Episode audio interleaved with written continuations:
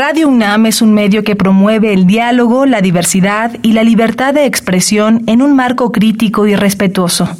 Los comentarios expresados a lo largo de su programación reflejan la opinión de quien los emite, mas no de la radiodifusora.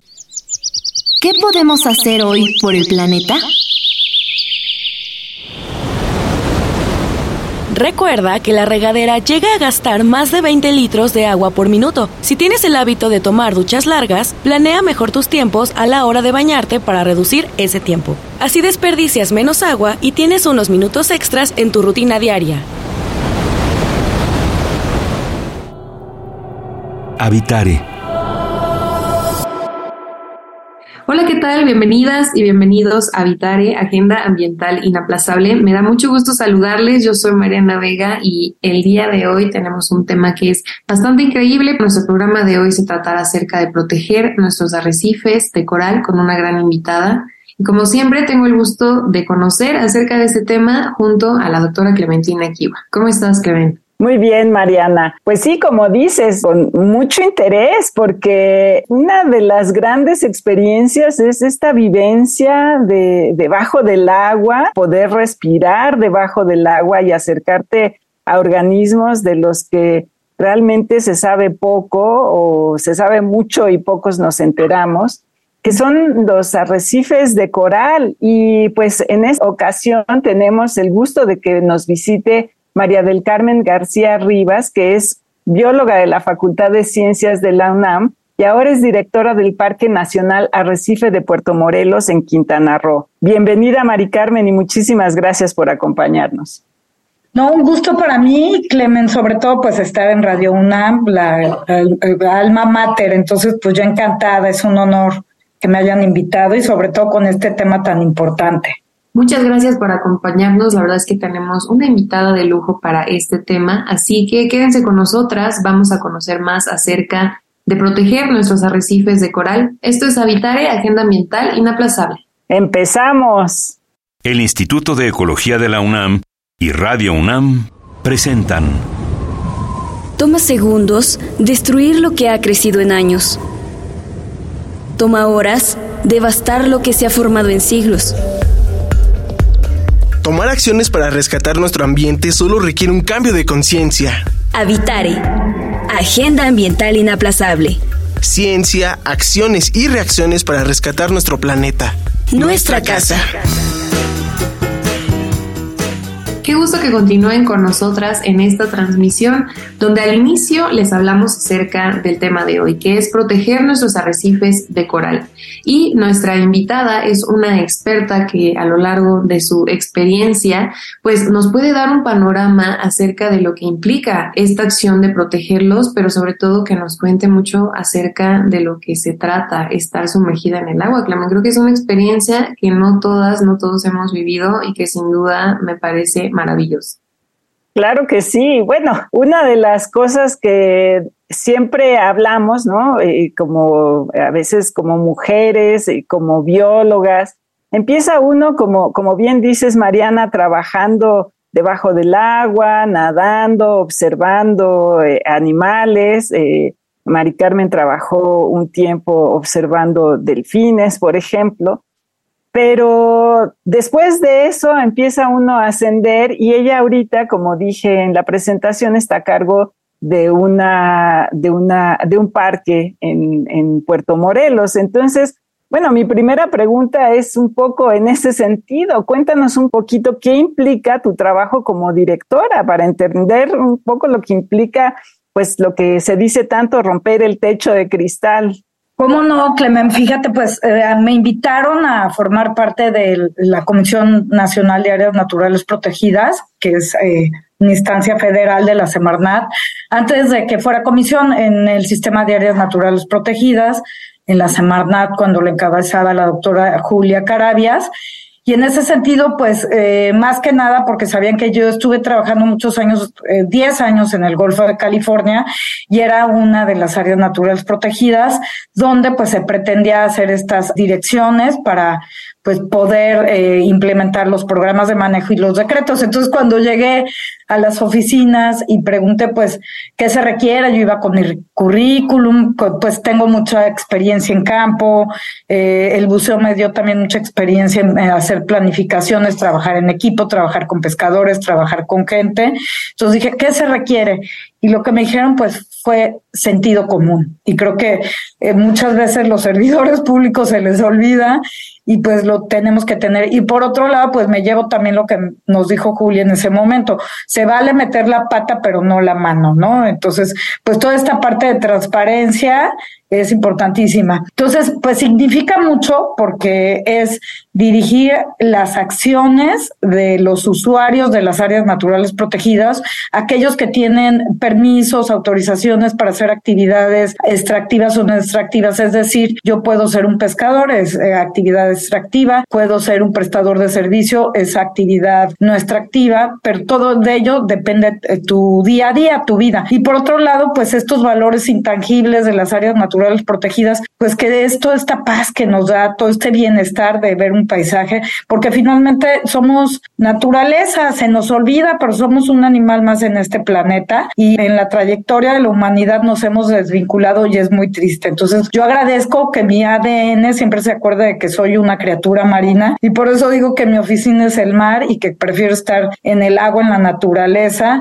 que sentada en esta oficina, como me ves aquí, yo ya parezco animal acorralado, ya estaría afuera. Pero bueno, es eso. Entonces, ¿qué significa? Pues esa responsabilidad de hacerle ver a la gente lo importante de la naturaleza cuando estamos vinculados. Entonces, casi siempre vamos nadando contra la corriente porque el modelo económico tenemos de consumismo, pues ha hecho unos grandes impactos que vulneran no al planeta, sino a nuestra propia sociedad. Entonces, ¿cómo hacerle entender a la gente que es más importante el arrecife que tener un, un, aire acondicionado prendido o que no usen bloqueador porque les produce cáncer de piel el sobre. Entonces, pues es algo difícil, dejas de hacer biología, pero lo puedes convertir en divertido y sobre todo con una gran voluntad si te das cuenta de, pues de que tienes que ser muy creativo y que tienes muchos aliados. Entonces, pues más o menos es eso.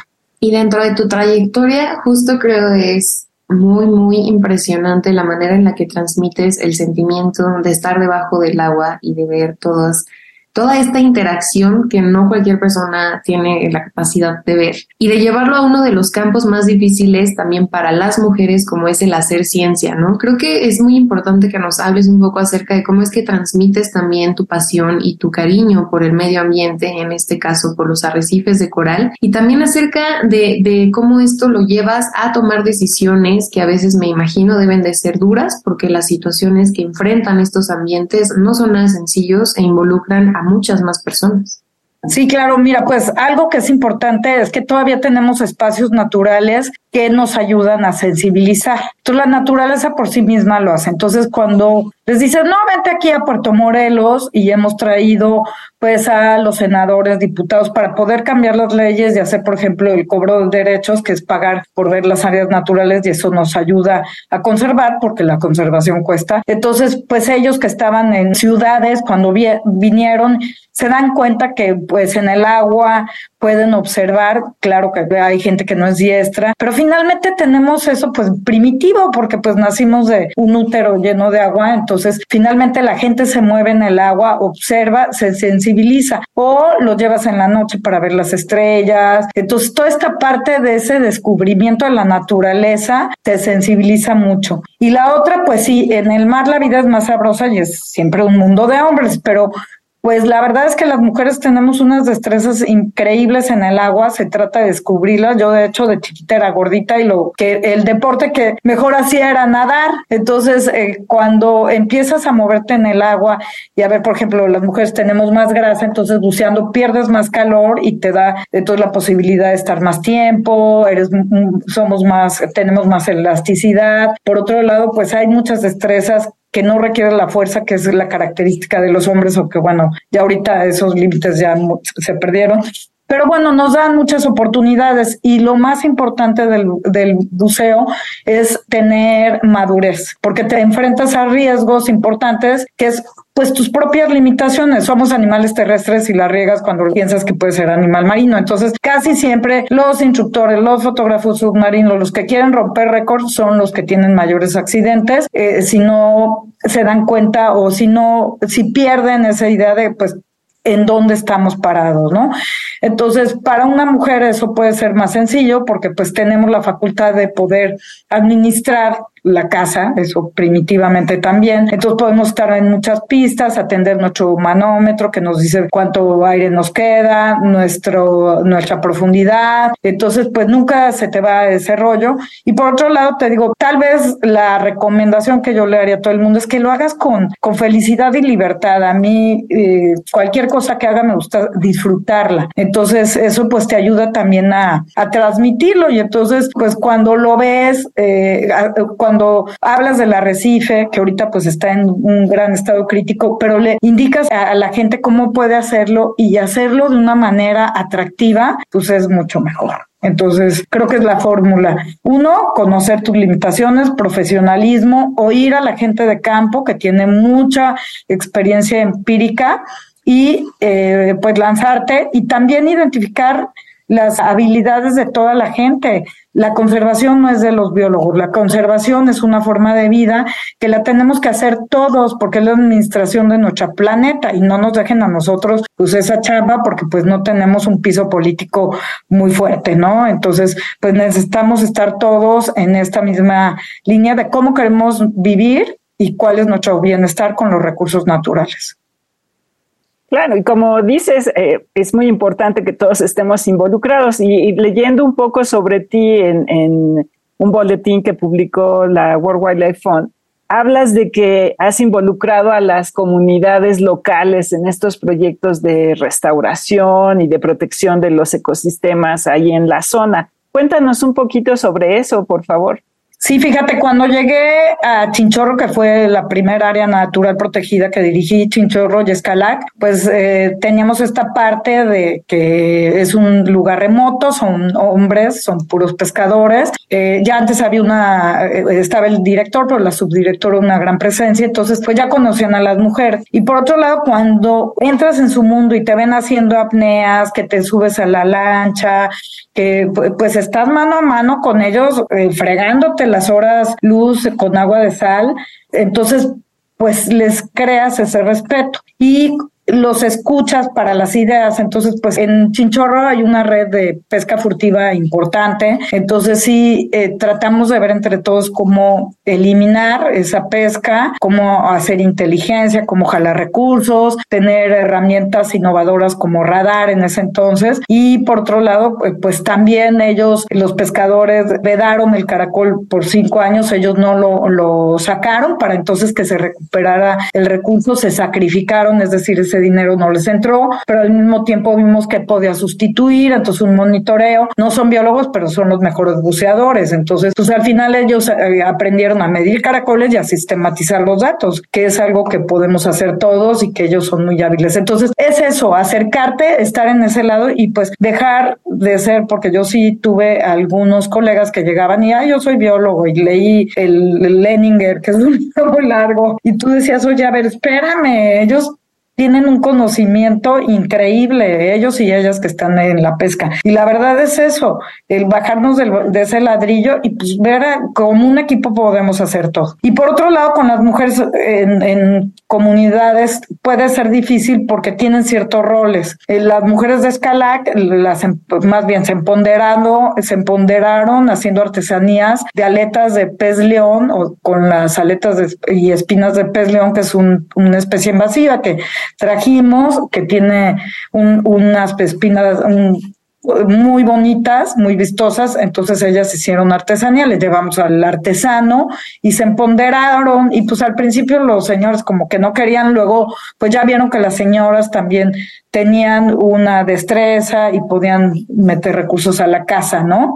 Entonces, pues también eso, que, que las señoras se sientan seguras, que la mujer tome un lugar, pero respetando siempre su idiosincrasia, porque en el caso de los mayas, pues las señoras no pueden salir sin ellos, ¿no? Entonces, bueno, pues es eso, ¿no? Y, eh, al final tienen eh, sus propias eh, ideología, que es que pues es más válida que la que tenemos nosotros, porque ellos han estado mucho más tiempo eh, con, o estuvieron con poblaciones humanas sanas que nosotros. Entonces es eso, y sobre todo que están muy, las poblaciones de los eh, indias que, que, están asociadas a la naturaleza, bueno, casi todas están asociadas a la, todas están asociadas a, a la naturaleza, tienen ese respeto a la naturaleza. Entonces, pues nos dan muchas enseñanzas y cuando les llevamos la escuela que nos han dado como mestizos, que es diferente, que nos enseñan historia del arte, pero pues nos, nos enseñan a hacer comunidad, pues obviamente los impacta. Entonces yo creo que hay que aprender de estas comunidades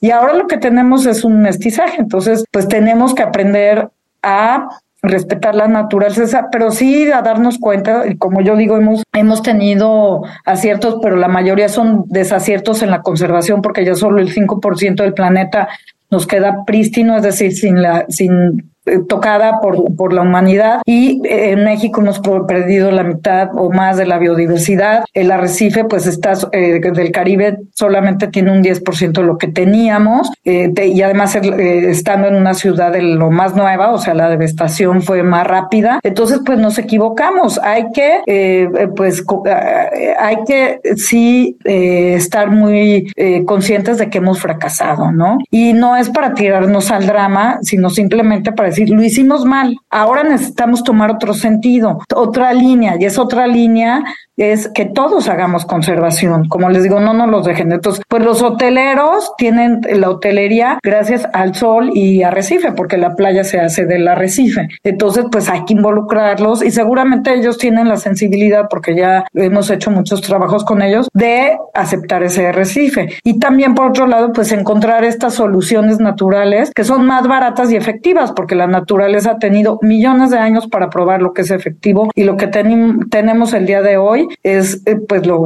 efectivo. De hecho, pues películas como Avatar toman los ejemplos de la naturaleza para la perfección. Justo ahorita que mencionas la película es en lo que estaba pensando porque si bien el escenario que enfrentan los distintos arrecifes alrededor del mundo eh, puede ser diferente, me gustaría que nos presentaras un panorama, tal cual si fuera como la vista de una película, de qué es lo que esperan en el futuro, si no se toman las medidas necesarias para protegerlos y si es que este fracaso continúa, o sea, qué es el panorama que le espera a futuro, cómo los podemos imaginar si es que no se modifican y al contrario, cómo es que nosotros actuamos para que esto sí, sí cambie. Pues fíjate que la situación sí está crítica. Yo no le pondría difícil, crítica. ¿Por qué? Porque los arrecifes de coral aquí en el Caribe tuvieron una pandemia antes que nosotros. En el empezó en Florida en el 2014, a México llegó en el 2018. Es una enfermedad, eh, se llama pérdida de tejido. Nosotros le pusimos síndrome blanco y se murieron más del 80% de las colonias constructoras de barreras. Estos, los corales son animales microscópicos que eh, se forman colonias y que forman grandes barreras de coral, grandes barreras de carbonato de calcio, que son como edificios y ahí se van alojando esponjas, langostas, este, bivalvos, es decir, almejas, gusanos poliquetos, o sea, más de mil especies, es el ecosistema más biodiverso, pero se murió el 80%. Hay poblaciones que ya están extintas aquí en el, en, el Caribe mexicano. Entonces es más grave que la vaquita marina. ¿Por qué? Porque esto, se, esto es un ecosistema y además en este ecosistema se desarrolla toda la vida productiva de Quintana Roo. O sea, en el SAM se han calculado que por lo menos 39 billones de dólares está generando el arrecife. ¿Por qué? Porque los pescadores, los hoteleros, los prestadores de servicios y de ahí pues toda la población que vivimos aquí vive por el arrecife. Simplemente el arrecife nos ayuda a detener los huracanes. Y por otro lado, pues tenemos aquí la, el, el, Instituto de Ciencias del Mar y Limnología desde hace 50 años. Entonces, aquí en Puerto Morelos tenemos el arrecife tal vez más estudiado del mundo. Y uno de los doctores, el doctor Iglesias, dejó un aparato durante el huracán Wilma y el aparato midió la energía que disipó el arrecife durante este huracán que duró cuatro días y fue de categoría 5 y equivalió a 24 bombas atómicas, 24 y medio. Entonces imagínate qué pasaría si no hubiera arrecifes. Pues no habría gente, no habría costa. Y te digo que es un es, es, gran, es grande el problema porque derribamos el manglar, construimos sobre dunas y están conectados los ecosistemas. Todo lo que vive en el arrecife eh, en estado adulto viene desde el manglar. Entonces, las áreas naturales protegidas la gran mayoría de las áreas arrecifales no contiene el manglar. Por otro lado, pues se permite la construir los hoteles sobre la duna costera o antes de, que se protegiera el manglar, pues podían derribarlo. Entonces, pues por eso digo que, que hemos fracasado porque hicimos malas cosas. Entonces, sí necesitamos, ya no vamos a ver el arrecife como antes, nos quedan ocho años nada más, eso nos decía la doctora Ania Basnak de esta, eh, del Instituto de Ciencias del Mar, y básicamente lo que tenemos que hacer uno, detener las amenazas, porque de qué me sirve restaurar si sigo con la amenaza, es como, pues si, si no atiendes el aire de la Ciudad de México, pues todos se van a morir. Entonces, detener la amenaza, entonces tenemos que dejar de vertir nutrientes en el agua, porque ni siquiera es algo químico así de una industria metalúrgica. No, es, ahora sí que de las aguas residuales. No, no sabemos manejar la popó, así de sencillo. Entonces, necesitamos cambiar de todos los hoteles, o la gran mayoría, las plantas de tratamiento de secundario a terciario para que ya no haya nitrógeno y fósforo, porque lo que tenemos son arrecifes con una gran cantidad de algas en lugar de corales. Entonces tú buceas y en lugar de ver así estos colores maravillosos, anaranjados, rosados, azules, verdes, ves puro café y por eso hay esa gran cantidad de algas. Entonces, uno es detener las amenazas. Ahí ya llevamos una, una anotación positiva porque ya se cambió la norma oficial 001. Pero entonces sí les pedimos a los gobiernos estatales, municipales y a los hoteleros y también a, las constructoras de los eh, pues eh, residenciales que sus plantas de tratamiento las hagan de manera terciaria y, y los que tienen secundaria que lo que inviertan. En lugar de pintar el hotel, en lugar de poner el mármol, tienen que invertir en sus aguas residuales porque si no pues sus hoteles los van a perder. Y segunda, entonces sí hacer esta restauración y para eso sí te puedo decir que tenemos a grandes especialistas en México y que pues se puede hacer algo con la poca cobertura de coral vivo que nos queda. Es como decir, bueno, se quemó a alguien, le vas a poner eh, el 90% de su piel. Lo mejor es ponerle su propia piel, piel, pero si ya solo tiene el 10%, pues no. Y hacer sintético de corales está muy difícil.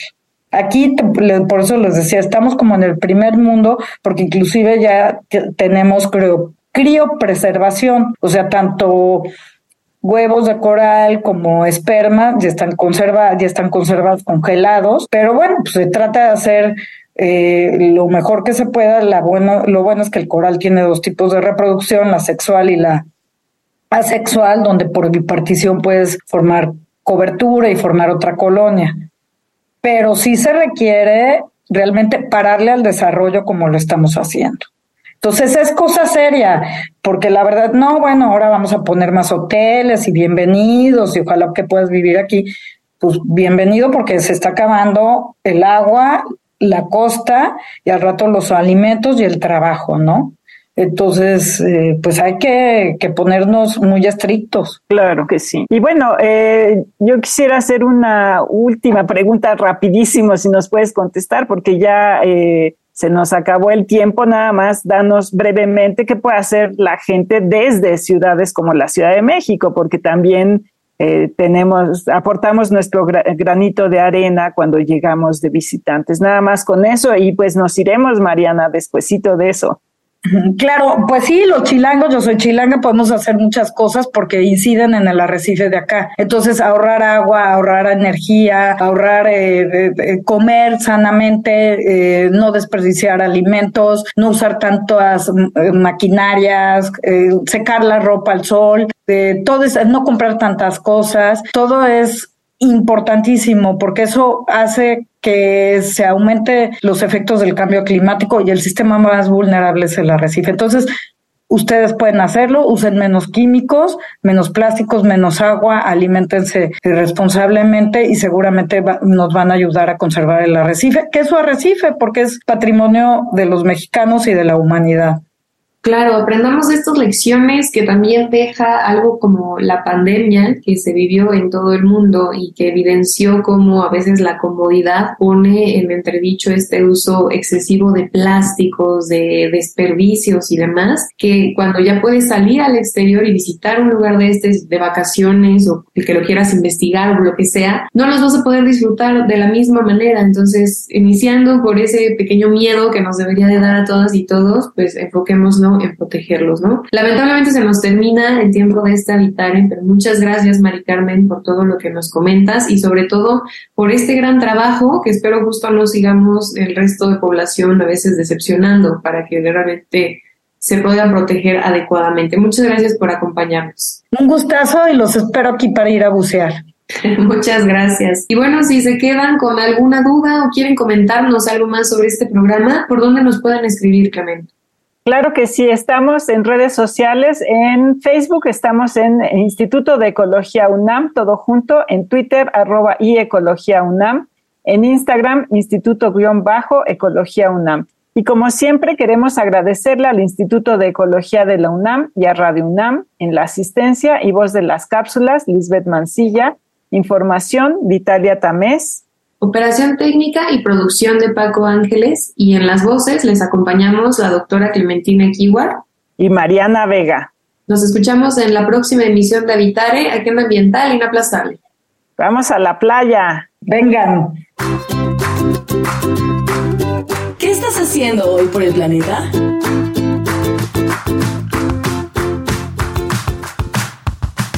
Yo me voy caminando a la escuela, trato de separar la basura y de ahorrar agua. Uso lo menos posible transportes públicos que utilicen gas o gasolina. Visita ecología.unam.mx para obtener más información sobre el tema de hoy. Y si quieres escuchar todas nuestras emisiones, entra a radiopodcast.unam.mx. Radio UNAM y el Instituto de Ecología de la UNAM presentaron Habitare, Agenda Ambiental Inaplazable